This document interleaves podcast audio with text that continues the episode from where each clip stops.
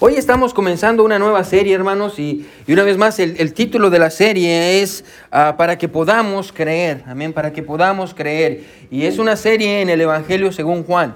Y de hecho, hermano, la meta es que ah, yo, yo creo que vamos a terminar el Evangelio de Juan en un par de años, amén. Una vez prediqué en el Evangelio de Marcos, ah, y desde el capítulo 1 al capítulo 16, y prediqué 84 sermones, amén, ah, de Marcos. Así que el Evangelio de Juan tiene 21 capítulos, así que probablemente vamos a estar un par de años en el Evangelio de Juan. Ah, pero hermano, yo estoy bien emocionado de poder estudiar el Evangelio de Juan. Y una vez más, el título de la serie, como pueden ver ahí, es para que podamos creer para que podamos creer. Amén.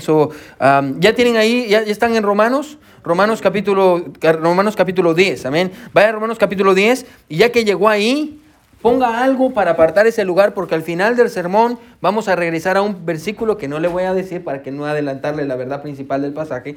Ah, vamos a llegar ahí, así que todos vayan conmigo a Romanos capítulo 10 y aparte su lugar ahí.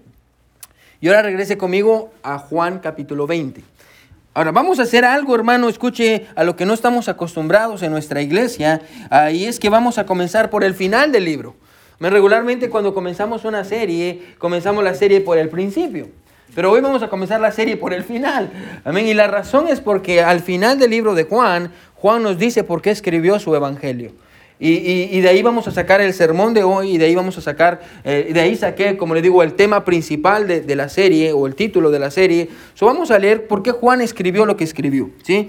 Ah, y, ah, solo para que usted sepa bien rápido, hermano, ah, y a la hermana Sabrina no se sienta en sillas porque eso es para gente aburrida. Amén. La hermana Sabrina se sienta en una pelota. Amén. ya para, para sus caderas y, las hermanas, las hermanas que han estado embarazadas, hermanas, entienden, amén. Las hermanas pueden decir amén, uno, dos, tres, amén. Muy bien. Si usted ha estado embarazada, hermano, usted, usted sabe. Yo sé que hay hombres que parecen que han estado embarazados o están embarazados. Ah, historia real del pastor, amén, pero ah, no estamos embarazados, amén, no tenemos ni la idea de cómo se siente eso, amén. Ah, muy bien, pero regresando al punto, hermanos, Solo para decir algo bien rápido, ¿sí? Cada libro en la Biblia, hermano, tiene un propósito. Amén. Cada libro en la Biblia tiene un propósito y busca hacer algo diferente en nosotros, ¿sí? Si usted estudia un libro de la Biblia, Dios tiene un propósito y ese libro va a ser algo específico en usted. Por ejemplo, hablando de los evangelios, ya vamos a leer bien rápido, quédese conmigo, ¿sí? Cada evangelio mira a Jesús. Los cuatro evangelios. Mucha gente dice, pastor, pero los evangelios a todos cuentan las mismas historias. Sí, quédese conmigo. Los evangelios miran a Jesús de cuatro diferentes perspectivas. ¿sí? Los cuatro autores, Mateo, Marcos, Lucas ah, y Juan, están viendo a Jesús de diferentes perspectivas. Por ejemplo, quédese conmigo, ¿sí? el evangelio de Mateo mira a Jesús como un rey. Cuando usted lea el evangelio de Mateo, va a encontrar a Jesús como un rey y Mateo nos anima a adorarlo. ¿Se recuerda a los magos que hicieron cuando encontraron a Jesús? Lo adoraron. Amén. El Evangelio de, Mateo quiere ayudarnos a adorar a Jesús. Y el Evangelio de Marcos mira a Jesús, escuche, como un siervo. Eh, que vino a servir. Y, lo que Marcos quiere hacer en nosotros es ayudarnos a seguir a Jesús. El Evangelio de Lucas mira a Jesús como un hombre.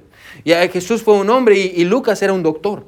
Y Lucas escribió todo lo importante acerca de Jesús y, y, Lucas nos enseña que Jesús fue un hombre y en el Evangelio de Lucas nos anima a imitar a Jesús.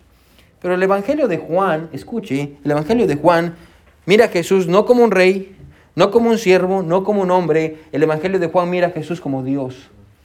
Y en el Evangelio de Juan, Juan nos va a animar, escuche, a creer.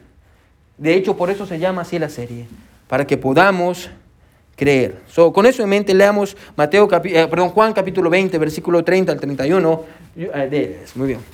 De hecho, ese es el título del sermón de esta, de esta mañana. La palabra de Dios dice así, quiero que me siga con su vista.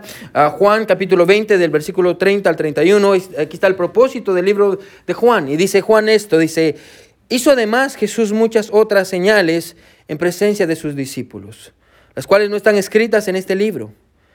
Pero estas cosas han sido escritas para que creáis que Jesús es el Cristo, el Hijo de Dios, y para que creyendo tengáis vida eterna o vida en su nombre. Amén. Vamos a leerlo todos juntos el versículo 31, ¿sí? A la cuenta 3, 1, 2 y 3 dice, pero estas cosas se han escrito para que creáis que Jesús es el Cristo, el Hijo de Dios, y para que creyendo tengáis vida en su nombre. Este es el propósito del Evangelio de Juan. Y todo el Evangelio de Juan, hermano, escuche, nos va a ayudar a creer. Y el propósito, hermanos, es que cuando terminemos esta serie, su fe sea fortalecida y usted desarrolle más fe. Amén, más fe. Así que, hermano, yo le animo que venga todos los domingos y que escriba. Y de hecho, le animo que escriba en su Biblia hoy la fecha de cuándo comenzamos la serie, amén. Y ver hasta cuándo vamos a llegar y, y cuánto tiempo vamos a pasar estudiándola. Así que una vez más, hoy quiero predicar bajo el título para que podamos creer. Para que podamos creer. Vamos a orar. Mi buen Dios que estás en el cielo, Señor, encuéntrate con nosotros hoy. Dios, queremos tu presencia. Te anhelamos, Señor, y, queremos, Padre, que tú vengas y, cambies nuestras vidas, Señor. Ayúdanos a creer. Ayúdanos a creer, Dios. Hay muchas cosas en nuestras vidas, Padre, con las que luchamos, Señor, y, necesitamos a veces regresar, mi Dios, a ti. Ayúdanos a creer, Señor. Gracias, Padre, por los hermanos que han venido a escucharte a ti y no han venido a escucharme a mí. Me escondo detrás de tu cruz para que tu nombre sea enaltecido y no yo. Te amamos mucho, en el nombre de Jesús oramos. Amén y amén. Pueden sentarse, hermanos. Para que podamos creer.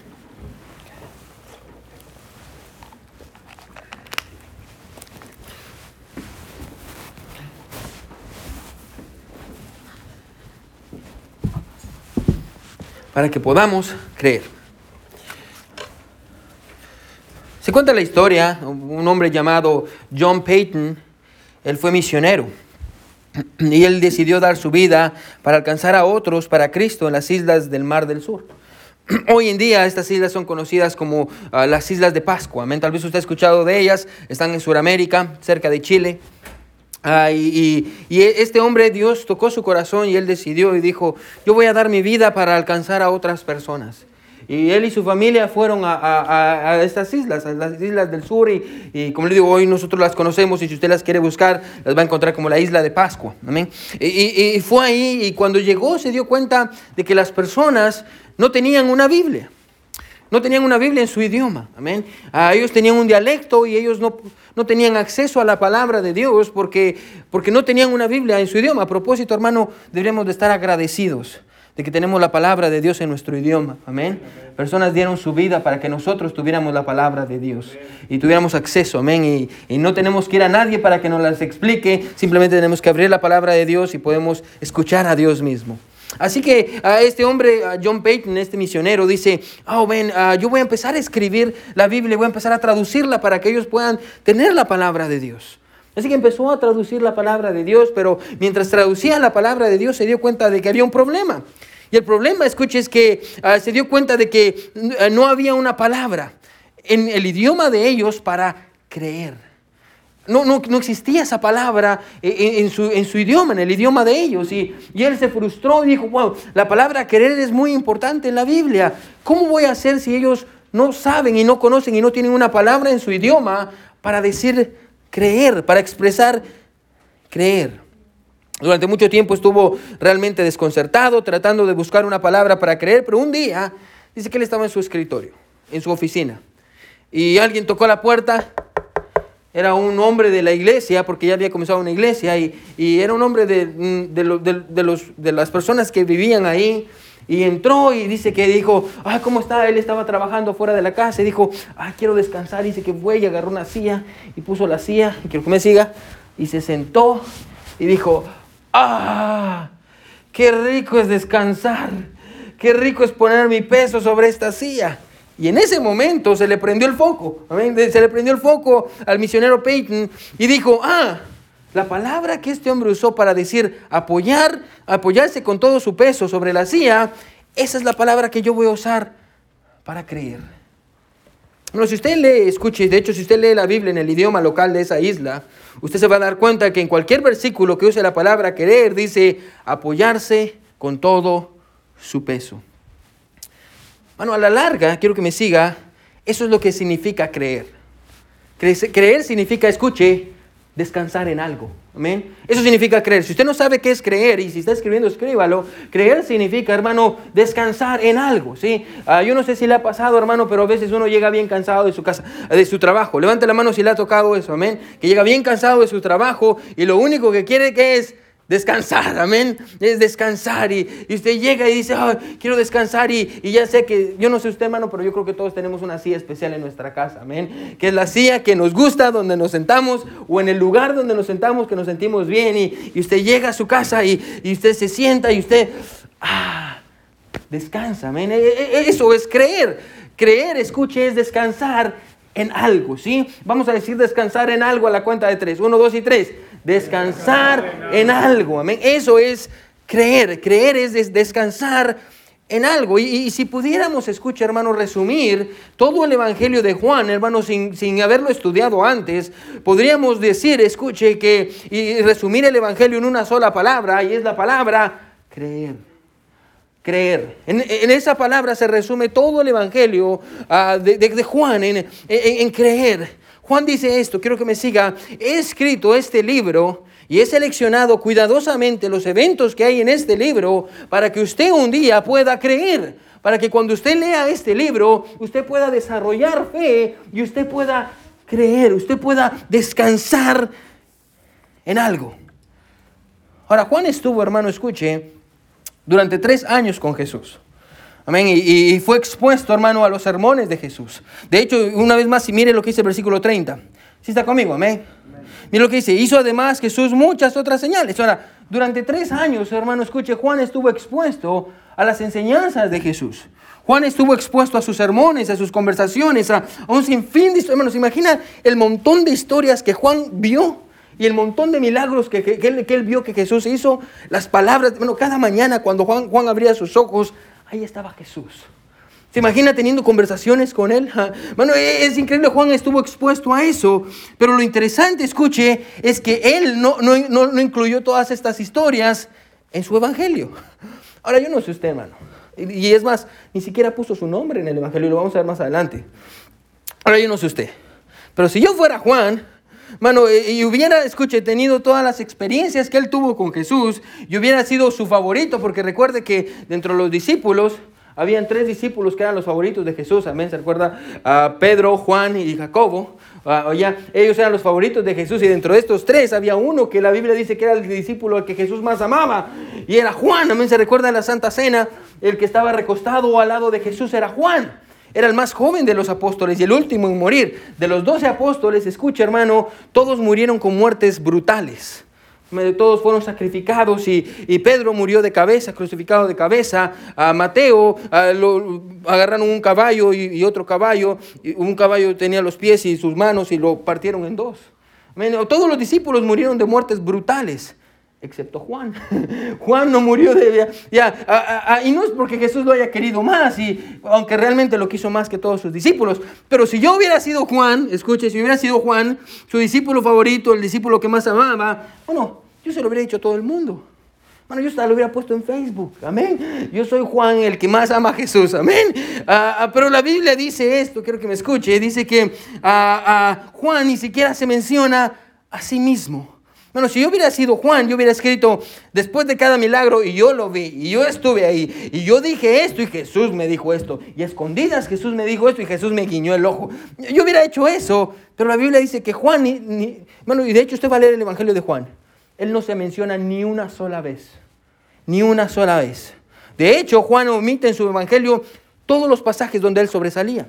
por ejemplo, una historia que no está en el Evangelio de Juan y la sabemos porque está en los otros evangelios, es cuando Jesús tomó a sus tres discípulos, a sus favoritos, se recuerda a Mateo, a, perdón, a, Pedro, a, Jacobo y, y a, Juan y les dijo, vénganse y los llevó a un monte y la Biblia dice que ahí en el monte se transfiguró.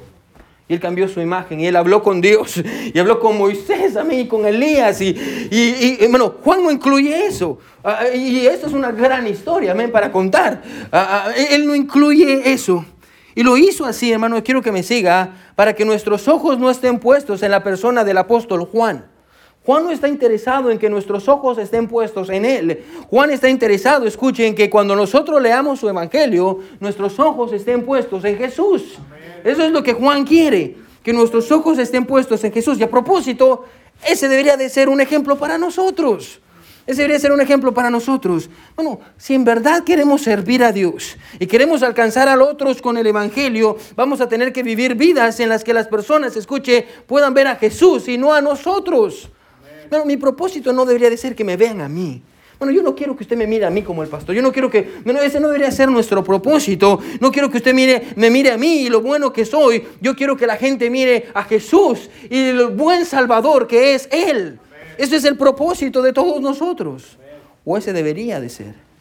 Así que Juan decidió, hermano, escuche, Juan decidió contarnos los eventos y las historias que nos iban a ayudar a creer. Ahora, hermano, vivimos en una cultura, escuche, que le encanta hablar sobre creer. Amén. Todo el mundo cree algo. Todo el mundo cree algo, sí. Y, y bueno, usted se va a encontrar a las personas diciendo allá afuera, porque hay un problema.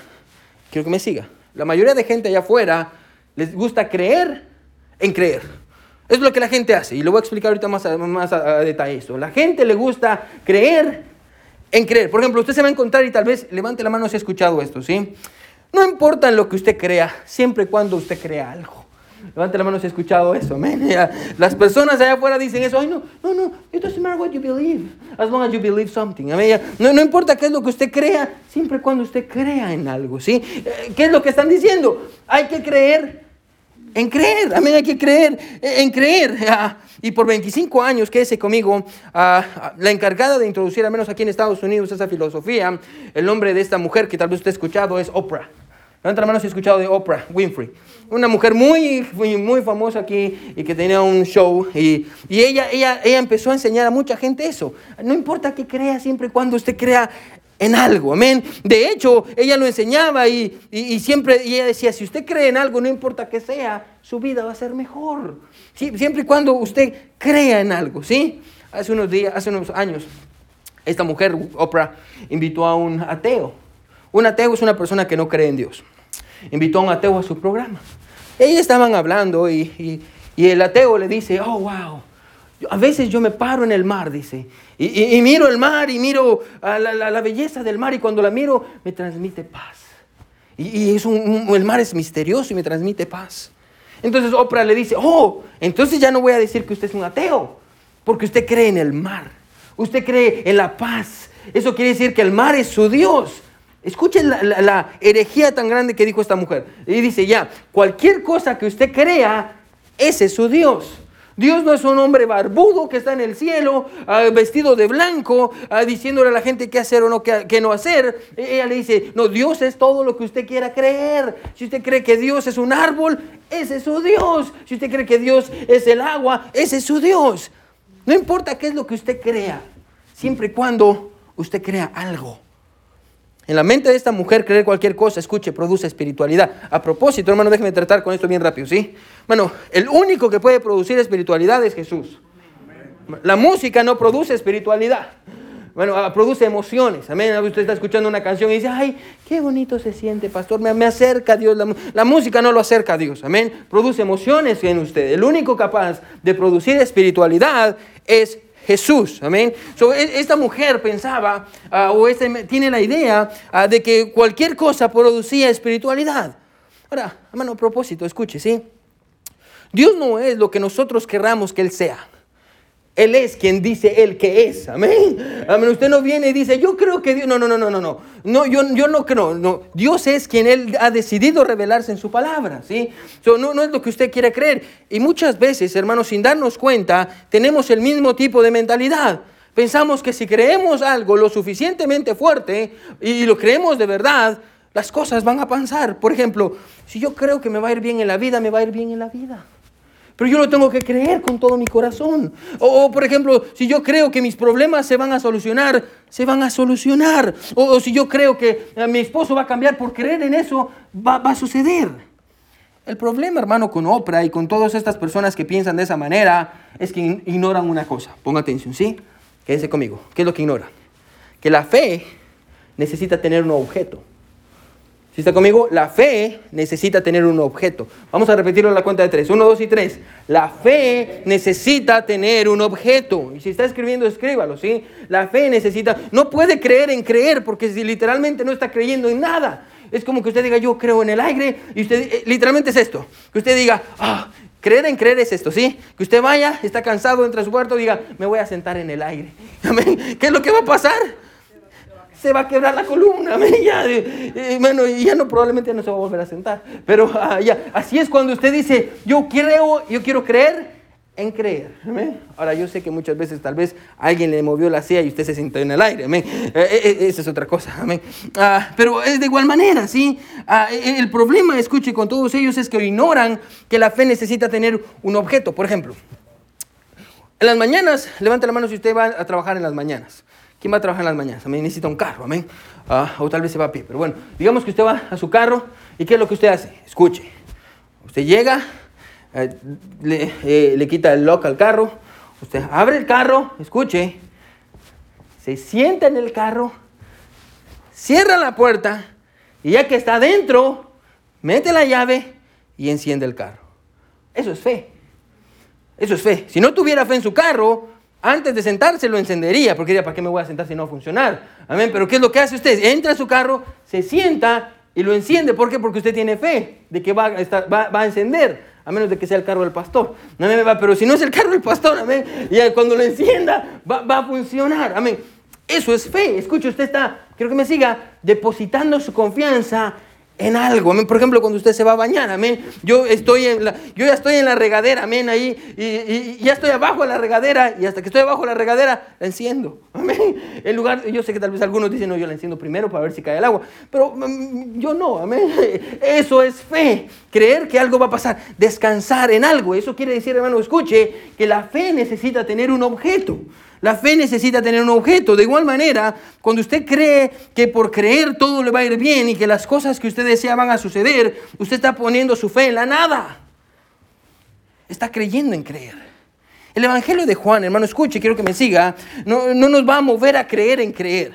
El Evangelio de Juan ah, nos va a mostrar cuál debería de ser, escuche, el objeto de nuestra fe bueno, Juan no escribió este libro para que tengamos una biografía de Jesús o para entretenernos con historias o porque él quería que nosotros ah, pudiéramos ah, creer en el amor o en las estrellas. No, quiero que me siga. Juan escribió este libro para que podamos creer en Jesús y a través de él podamos cambiar nuestras vidas. En otras palabras, el objeto de nuestra fe, según este libro, es Jesús. Jesús es el objeto de nuestra fe nosotros, escuche, descansamos en Jesús. Él es el objeto de nuestra fe. Eso significa creer. Jesús, escucha hermano, es, donde, es de donde nuestra fe proviene y es donde nuestra fe se dirige. Jesús es el origen de nuestra fe y al mismo tiempo es el destino final. A.W. Tozer dice esto, afuera de Jesús no hay nada que yo quiera en esta vida. No hay nada que yo quiera fuera de Jesús. Me encanta el himno que dice, oh, give me Jesus, dame Jesús. No, no, déjeme decirle en esta mañana, no quiero que me siga así, déjeme decirle en esta mañana que el tipo de iglesia que yo quiero que seamos es una que está fascinada, hermano, no con lo que está pasando en el mundo o lo que está pasando alrededor de nuestras vidas, sino una iglesia que está, está fascinada con la persona de Jesucristo y su obra. Eso es lo que yo quiero. Jesús no solo es el centro del Evangelio de Juan, Jesús es el centro de toda la Biblia y debería de ser el centro de nuestras vidas también. ¿Ven? So, el objeto de nuestra fe es Jesús. Ahora, yo quiero que entendamos que el pasaje, que se esto solo, esto no le voy a cobrar nada, esta es la introducción. Ahora yo quiero que usted entienda esto, ¿sí? El pasaje no está, hay un contexto, ¿sí? Recuerde que un texto fuera de contexto se vuelve un pretexto, ¿amén? Siempre hay que leer qué está pasando, porque si no, no vamos a entender. Ahora, Juan pone este pasaje al final porque hay una historia al final de la Biblia, escuche, que va a servirle como un contraste. Ahora, quiero que regrese a su Biblia. Si está conmigo, amén.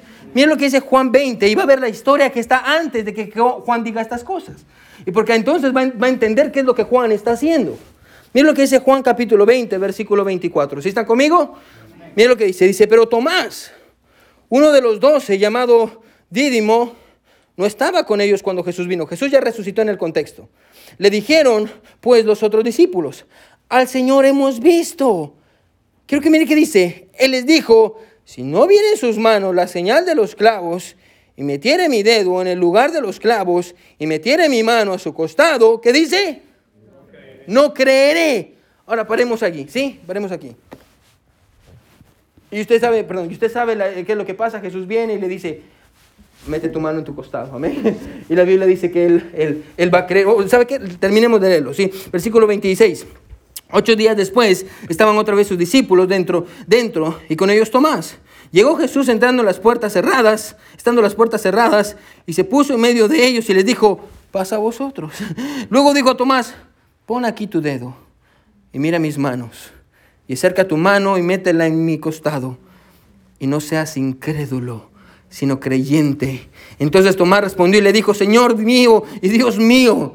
Jesús le dijo, porque me has visto, Tomás, creíste. Bienaventurados los que no vieron y creyeron. Ahora, y después de eso, Juan pone el propósito de su libro y dice, hey, estas cosas he escrito para que a ustedes no les pase lo que le pasó a Tomás. Yo he escrito estas cosas para que ustedes escuchen sin ver, puedan creer. Es lo que dice, es lo que dice Juan. Yo he escrito esto para ayudarles y tal vez podemos ponerlo de esta manera, ¿sí? Yo he escrito estas cosas para ayudarle a su incredulidad. Yo es que el Evangelio de Juan fue escrito, escucha hermano, para que nos ayude en nuestra incredulidad, para ayudarnos en nuestra incredulidad. Y hermano, yo creo que siendo honestos, hermano, todos en esta mañana vamos a decir que tenemos áreas en nuestras vidas en las que todavía luchamos con nuestra incredulidad. Todavía luchamos con incredulidad. Hay áreas, hermano, escuche, que en las que, ponga atención, nos cuesta descansar por completo en Jesús. Es como la, la anciana que nunca había volado en un avión y tenía miedo de volar en un avión por primera vez. Y, sus hijos la mandaron en el avión, ya no quería ir en el avión y, estaba asustada y por fin subió al avión y ahí iba en el avión y llegó al otro lado y había más familia del otro lado y vienen sus familiares y le dice, mamá, ¿cómo te sentiste en el avión? Y ella le dijo, mija, tenía mucho miedo cuando estaba sentada en el avión. Pero ¿sabes qué fue lo que me ayudó? Que, que yo no puse mi peso por completo para que no se cayera el avión. Amén. ¿Sabe qué, hermano? Escuche, muchas veces somos iguales. Amén. Medio estamos sentados en Jesús, medio descansamos en Jesús. ¿Y sabe cómo se llama eso? Cuando usted está medio sentado, medio descansando en Jesús, eso se llama incredulidad. Eso se llama incredulidad. Y, y aún, hermano, y todos siendo honestos, aquí luchamos todavía con incredulidad en nuestros corazones. Ah, creemos, escuche, que Jesús fue suficiente para salvarnos, pero no creemos que Jesús sea suficiente para proveer el dinero que necesitamos para pagar la renta.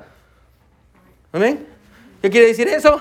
Estamos medio sentados en Jesús. Amén. Ah, creemos que Jesús es suficiente, hermano, escuche, para, para salvarnos, pero no es suficiente para cambiar nuestro matrimonio o, suficiente para ayudar a nuestros hijos, o, suficiente para darnos un nuevo comienzo, o para darle un propósito a nuestras vidas, hermano. Y si somos honestos, todos en esta mañana vamos a reconocer que aún hay áreas en nuestras vidas en las que luchamos con incredulidad, como Tomás.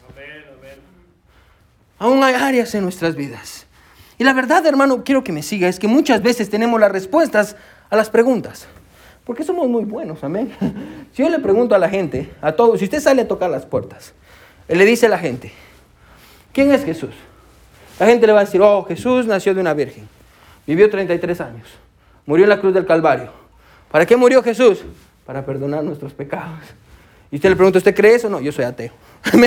Toda la gente sabe, hermano, toda la gente conoce, hermano. Eh, a veces, escucho, quiero que entiendas que ah, es que tenemos las respuestas a las preguntas más importantes de la vida, como salvación, como tener un matrimonio bueno, o, ser buenos cristianos, ah, hermano, cómo vencer las pruebas. Tenemos las respuestas a las preguntas, pero el problema es que aunque sabemos las respuestas, aún no entendemos por qué esta respuesta es verdad. No entendemos por qué esto es verdad. Y esto es lo que Juan nos va a ayudar. Es que, nos va a ayudar a entender por qué nosotros, por qué lo que creemos es verdad. ¿Por qué Jesús es la respuesta a la vida? ¿Y por qué decimos que Jesús es Dios? De hecho, lo vamos a tratar en el primer capítulo, el siguiente domingo, si Dios quiere. Y vamos a entender eso. Y para hacerlo, escuche, Juan nos va a decir dos cosas. Quédese conmigo, ¿sí? Nos va a decir dos cosas. Nos va a decir, escuche, ¿qué es lo que tenemos que creer y cómo podemos creerlo? ¿Sí está conmigo? Amén ahora vamos a ver bien rápido qué es lo que tenemos que creer. Regrese conmigo a su pasaje ahí en ah, Juan capítulo 20, versículo 30. Y mire cómo dice, mire qué, dice. Pero estas cosas, miremos al versículo 30, 31, dice, pero estas cosas se han escrito para que creáis que Jesús es el Cristo, el Hijo de Dios. Ahora, hay dos cosas que tenemos que creer primero, ¿sí? Primero vamos a ver qué es lo que tenemos que creer. Bueno, hay dos cosas que tenemos que creer. Número uno, tenemos que creer, creo que se quede conmigo, ¿sí? Creemos, tenemos que creer, número uno, en la persona de Jesús y número dos, en su obra. Ya. Número uno, en la persona de Jesús y número dos, en su obra. ¿Cómo, así, pastor? Sí, se lo voy a poner de esta manera. Si está escribiendo, puede escribirlo para tener un mejor entendimiento. ¿sí? Cuando su persona tiene que ver con que Él es Dios, el Hijo de Dios. ¿sí? La persona de Jesús tiene que ver con que Él es Dios. Su obra tiene que ver con que Él es el Cristo. Y ahorita vamos a entenderlo para que todos estemos en la misma página. ¿sí? Su persona tiene que ver con que Él es Dios y su obra tiene que ver con que Él es el Cristo. Y, de hecho ese va a ser el bosquejo ahorita de nuestro sermón. Así que primero quiero que miremos esto, su obra. Eh, eh, bueno, Juan dice, escuche, yo quiero que entienda esto. Y de hecho todo el libro de Juan habla de esto. Yo quiero que entienda que Jesús, hermano, es Dios. Se lo vuelvo a repetir por si usted no lo agarra, ¿sí? Jesús es Dios. Amén. Amén. Jesús es Dios. Ahora, todos los milagros, hermano, y las señales que Jesús hizo o va a hacer en este libro fueron puestos para ayudarnos a creer que Jesús es Dios. Por ejemplo, el Evangelio de Juan ah, es el Evangelio del número 7. En la Biblia, hermano, ah, cada número tiene un simbolismo. Por ejemplo, uno habla acerca de Dios. Ah, ya Dios es uno, amén. Dos, los números pares tienen que ver con el hombre, los números impares tienen que ver con Dios. Por ejemplo, número dos habla del hombre, hombre y mujer.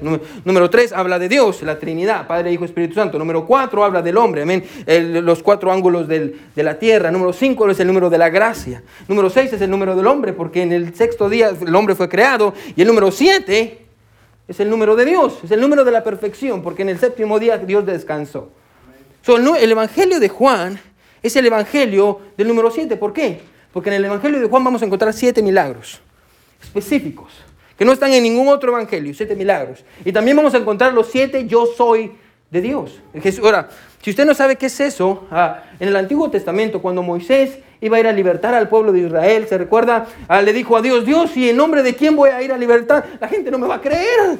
Y Dios le dijo, yo soy, te ha enviado. Amén. Ahora, ¿qué es lo que encontramos en el Evangelio de Juan? Jesús siete veces va a decir, yo soy.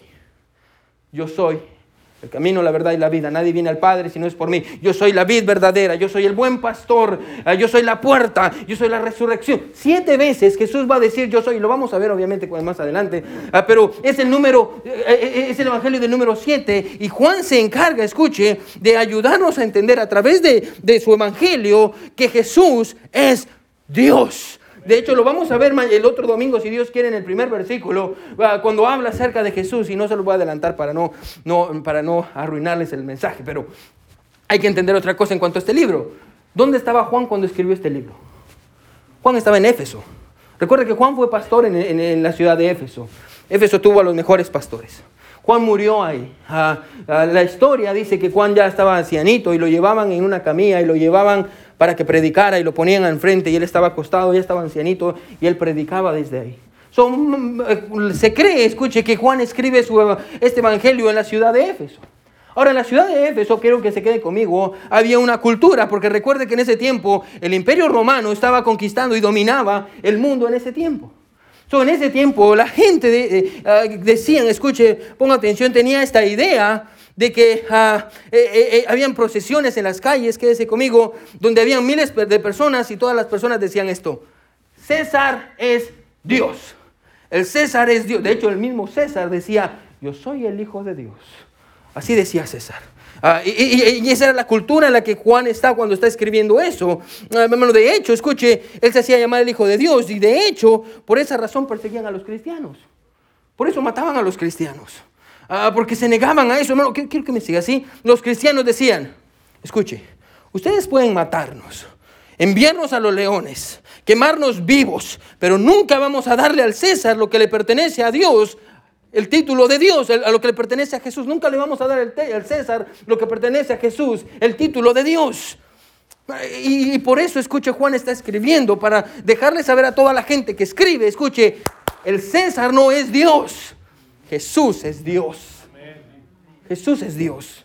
Es por eso que encontramos esto. Y a propósito, hermano, déjeme darle una verdad bien rápido. Quédese conmigo, viéndome aquí todos. Nadie debería, escuche, de quitarle el lugar que le corresponde a Dios en nuestras vidas. Amén. Se vuelvo a repetir. Nadie debería de quitarle el lugar que le corresponde a Dios en nuestras vidas. Hermano, eh, eh, ellos estaban convencidos de que Jesús es Dios. O número uno, escuche, quédese conmigo. ¿Qué tenemos que creer? Bueno, que tenemos que creer que Jesús es Dios. Pero no solo eso, mire una vez más qué dice el pasaje. Estamos en Juan capítulo 20, versículo 31. Dice, pero estas cosas se han escrito para que creáis que Jesús es el Cristo, el Hijo de Dios. Ya vimos al Hijo de Dios. Ahora primero dice el Cristo. So, no solo tenemos que creer que Jesús es Dios, sino también tenemos que creer que Jesús es el Cristo. Y eso tiene que ver con la obra. Recuerde, Jesús es Dios, tiene que ver con su persona. Él es Dios. El Cristo tiene que ver con su obra. Ahora, ¿qué es esto del Cristo? Ahora, déjeme decirle de, ya esto, ¿sí? Cristo no es el apellido de Jesús. Porque mucha gente piensa eso. Jesús, Jesucristo, Cristo, Cristo es su apellido, amén. Era su apellido, amén. No, no, hermano, Jesús no es el apellido, Cristo no es el apellido. De hecho, escuche, el apellido de Jesús en esos días era de Nazaret. Eso fue lo que, le, que escribió, escuche, lo que puso Pilato sobre la cruz. Jesús de Nazaret, ese era su apellido. Ah, porque en ese tiempo no, era como nosotros y no lo voy a explicar, si no vamos a pasar tiempo. Después, si usted tiene dudas, le puedo explicar. mí Ahora, escuche, Cristo tiene que ver con lo que Él hizo. ¿Qué quiere decir eso? Ahora, ponga atención. ¿sí? La palabra Mesías está en hebreo y quiere decir ungido. ¿Qué es ungido? Es que aceite, ponen aceite sobre su, su, cabeza y eso es ungir, ¿sí? Eh, ungido. Mesías tiene que ver con ungido. Ahora, eso está en hebreo. El griego de esa palabra ungido es Cristo. Entonces, cuando nosotros decimos Cristo, estamos diciendo Él es el ungido, el Mesías. ¿sí? Ahora, ¿qué, tiene que ver esto del Mesías y el ungido? El pueblo de Israel durante mucho tiempo esperó que viniera el Mesías prometido, el ungido, que iba a venir a rescatar al pueblo de la opresión en la que ellos se encontraban. Ellos esperaban que Jesús viniera o que este Mesías viniera en un caballo blanco y viniera a gobernar y el pueblo de Israel lo levantara. Ahora Jesús era el Mesías, pero no era el Mesías que ellos esperaban. Porque en lugar de venir en un caballo blanco, entró en un burrito. Amén. Y en lugar, escuche, de darle vida a todos, lo mataron. Y lo que la gente no entiende es esto, es que Jesús no vino para librarnos o no vino para librarlos de la opresión de los romanos. Jesús vino para librarlos, escuche, de su pecado. De su pecado. Es por eso que Jesús vino. Así que el título de Cristo, el Mesías, hermano, está hablando acerca de el enviado de Dios. Ahora, con eso en mente, ponga atención. Tal vez usted se pregunta, cada vez que escucha la palabra Cristo. ¿Qué quiere decir o por qué o qué tiene importante? Ahora, quiero que se quede conmigo, ¿sí? Quiero que escuche esto, ¿sí? Usted entiende que cuando, que, tiene, Cristo tiene que ver con el ungido, el Salvador, pero yo creo que recuerde que en el Antiguo Testamento había tres oficios que tenían que ver con ser ungido. ¿Sí? Ponga atención, ¿sí? Le voy a enseñar la obra de Cristo o lo, que Jesús hizo, ¿sí? Habían tres, tres oficios que tenían que ver con ser ungido. El profeta, el sacerdote y el rey. ¿sí? Eh, esto tenía que ver con ser ungido. ¿sí? el profeta, el sacerdote y el rey. Quédese conmigo. ¿sí? Eh, el propósito, escuche, del profeta era revelar a Dios. El profeta venía, revelaba a Dios y su voluntad. Dios le hablaba al profeta porque ellos no tenían la palabra de Dios como nosotros. Entonces Dios venía y le hablaba al profeta y el profeta hablaba. Ese era el, el propósito del profeta, era comunicar la palabra de Dios. El rey, el propósito del rey era gobernar al pueblo de Dios eh, de parte de Dios. Y por último tenemos el, oficio, escuche, del sacerdote. Ahora, el trabajo del sacerdote era el de traer a las personas de vuelta a la presencia de Dios para que lo adoraran.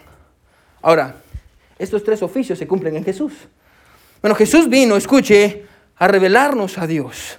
Jesús es la imagen de Dios. ¿Usted quiere ver cómo es Dios? ¿Quiere saber cómo es Dios? Mire la vida de Jesús, porque Jesús es Dios. Él vino a revelarnos la voluntad de Dios y sus propósitos. Jesús vino a traer a las personas de vuelta a Dios y vino a gobernar a su pueblo de parte de Dios.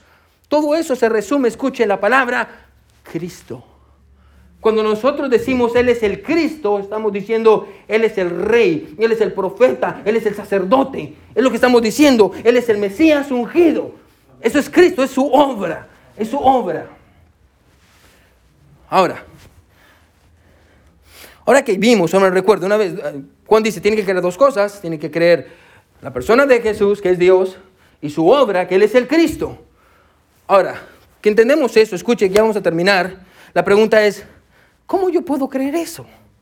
Pastor, está difícil creer eso. ¿Cómo, cómo puedo creer eso? Miren lo que dice el versículo 30. Si está conmigo, amén. Mira lo que dice el versículo 30. Dice, hizo además Jesús muchas otras señales en presencia de sus discípulos, las cuales no están escritas en este libro, pero estas se han escrito para que creáis. Paremos ahí, ¿sí? Para que creáis. Según este pasaje, La única manera de poder desarrollar en fe en Jesús es a través, ponga atención, de lo que Él hizo, de sus milagros y de las señales y, de, y de todo lo que está escrito, no solo en el Evangelio de Juan, sino en toda la Biblia. Y tal vez usted ya vio para dónde vamos, ¿sí? Juan está diciendo, yo escribí estas cosas, y no solo estas cosas, toda la Biblia. El propósito de toda la Biblia es ayudarle a usted, a tener fe, para que usted pueda creer en Jesús. Y creyendo, usted pueda tener vida. Ahora, hoy en día, hermano, escuche, como Tomás, ¿se recuerda lo que dijo Tomás en los primeros versículos? Hasta que yo no vea, yo no voy a creer. Hasta que yo no vea, pastor, yo no voy a creer. Hasta que yo no vea que Jesús hace algo grande, pastor, yo no voy a poner por completo mi confianza.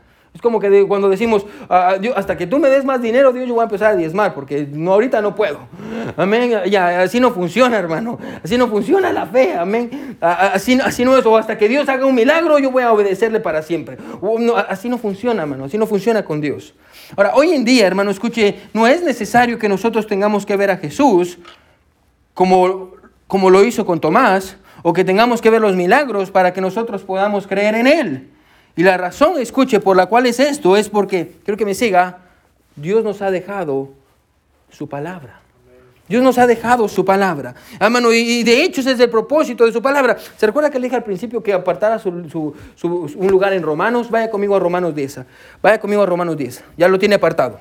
Romanos 10, versículo 17.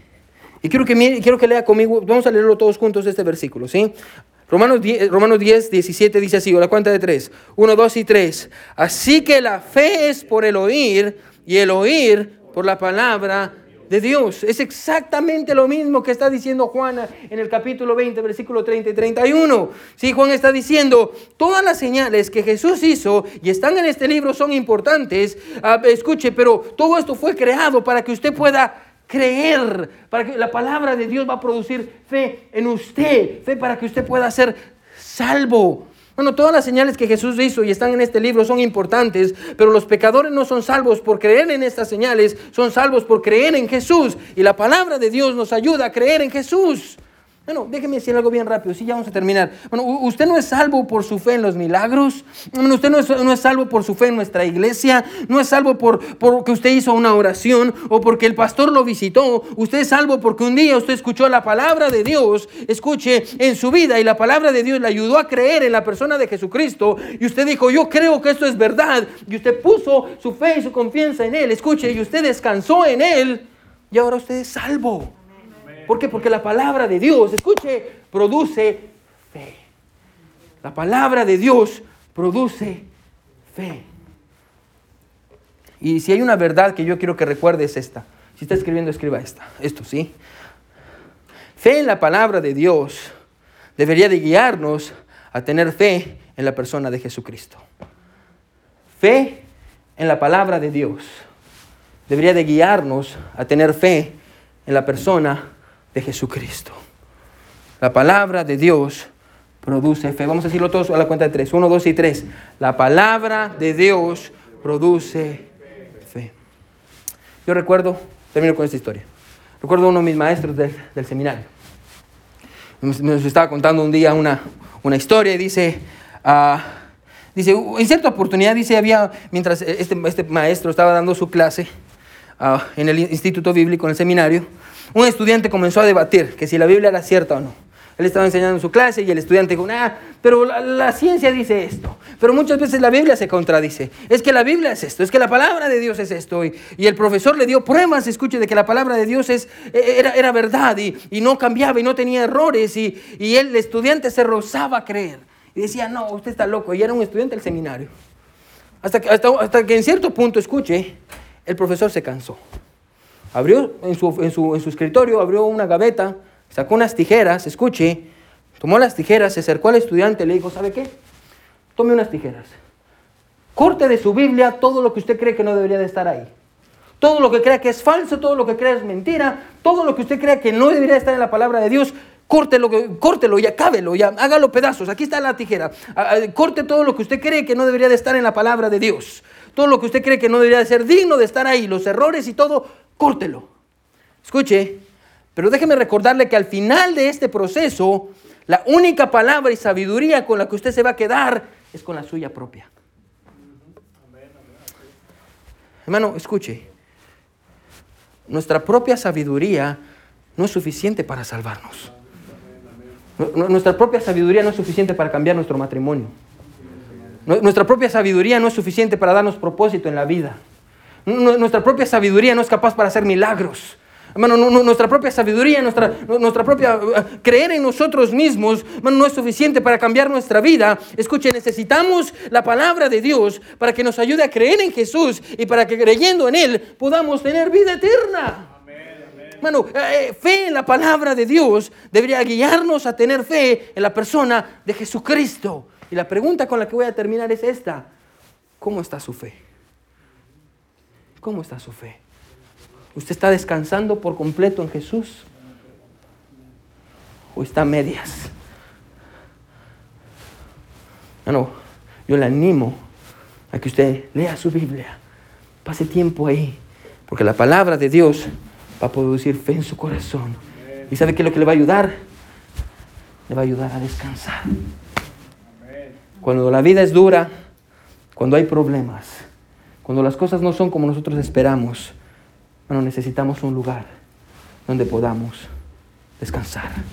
Juan dice, ese lugar tiene un nombre y es Jesús. Todos con ojos cerrados y cabeza inclinada. Estas cosas os he escrito. Estas cosas han sido escritas, hermano, para que creáis que Jesús es el Cristo, el Hijo de Dios, y para que creyendo tengáis vida en su nombre. Hermano, ¿cómo está su fe? ¿Usted cree que Jesús lo salvó, pero cree que no le puede dar el suficiente dinero para pagar el siguiente bill? ¿Cree que Jesús lo salvó, pero no es suficiente para tratar con los problemas de su corazón? Bueno, ¿por qué no, no, no viene hoy delante de Dios y le dice, Señor, Dios ayuda a mi incredulidad? Dios, yo tengo problemas y estoy luchando con mi incredulidad. Dios, hay áreas en mi vida en las que no te puedo creer. Señor, dame fe. Dios produce fe en mí. Ayúdame a, descansar por completo en ti. El piano va a sonar, hermano. Vamos a ponerlo sobre nuestros pies. Bueno, si Dios le habló, hermano, todo sobre... Bueno, si Dios le habló, ¿por qué no pasa al altar? o doble sus rodillas donde está. Y le dice, Dios, Ayúdame a descansar en ti. Ayúdame a descansar en ti. Dios, hay áreas en mi vida en las cuales me es difícil creer. Me es difícil creer, Señor. Estoy luchando con pecado, estoy luchando con esto. Dios, necesito creer en ti. Ayúdame, Padre, a entender que la fe viene por el oír y el oír por la palabra de Dios. La fe viene por el oír y el oír por la palabra de Dios.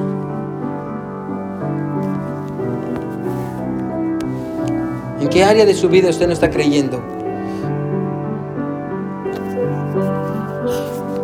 Mi buen Dios que estás en el cielo, gracias por tu palabra, Señor. Gracias, Padre, porque eres bueno con nosotros y tú nos ayudas a creer.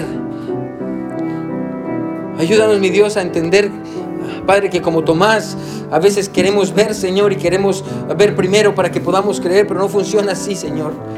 Tu palabra dice en Hebreos, Dios, que sin fe es imposible agradar a Dios porque es necesario que los que, le buscan crean que existe y que Él es galardonador de los que le buscan. Dios, ayúdanos a poder creer en ti, Dios, a poder poner nuestra confianza en ti, a poder descansar, descansar en ti.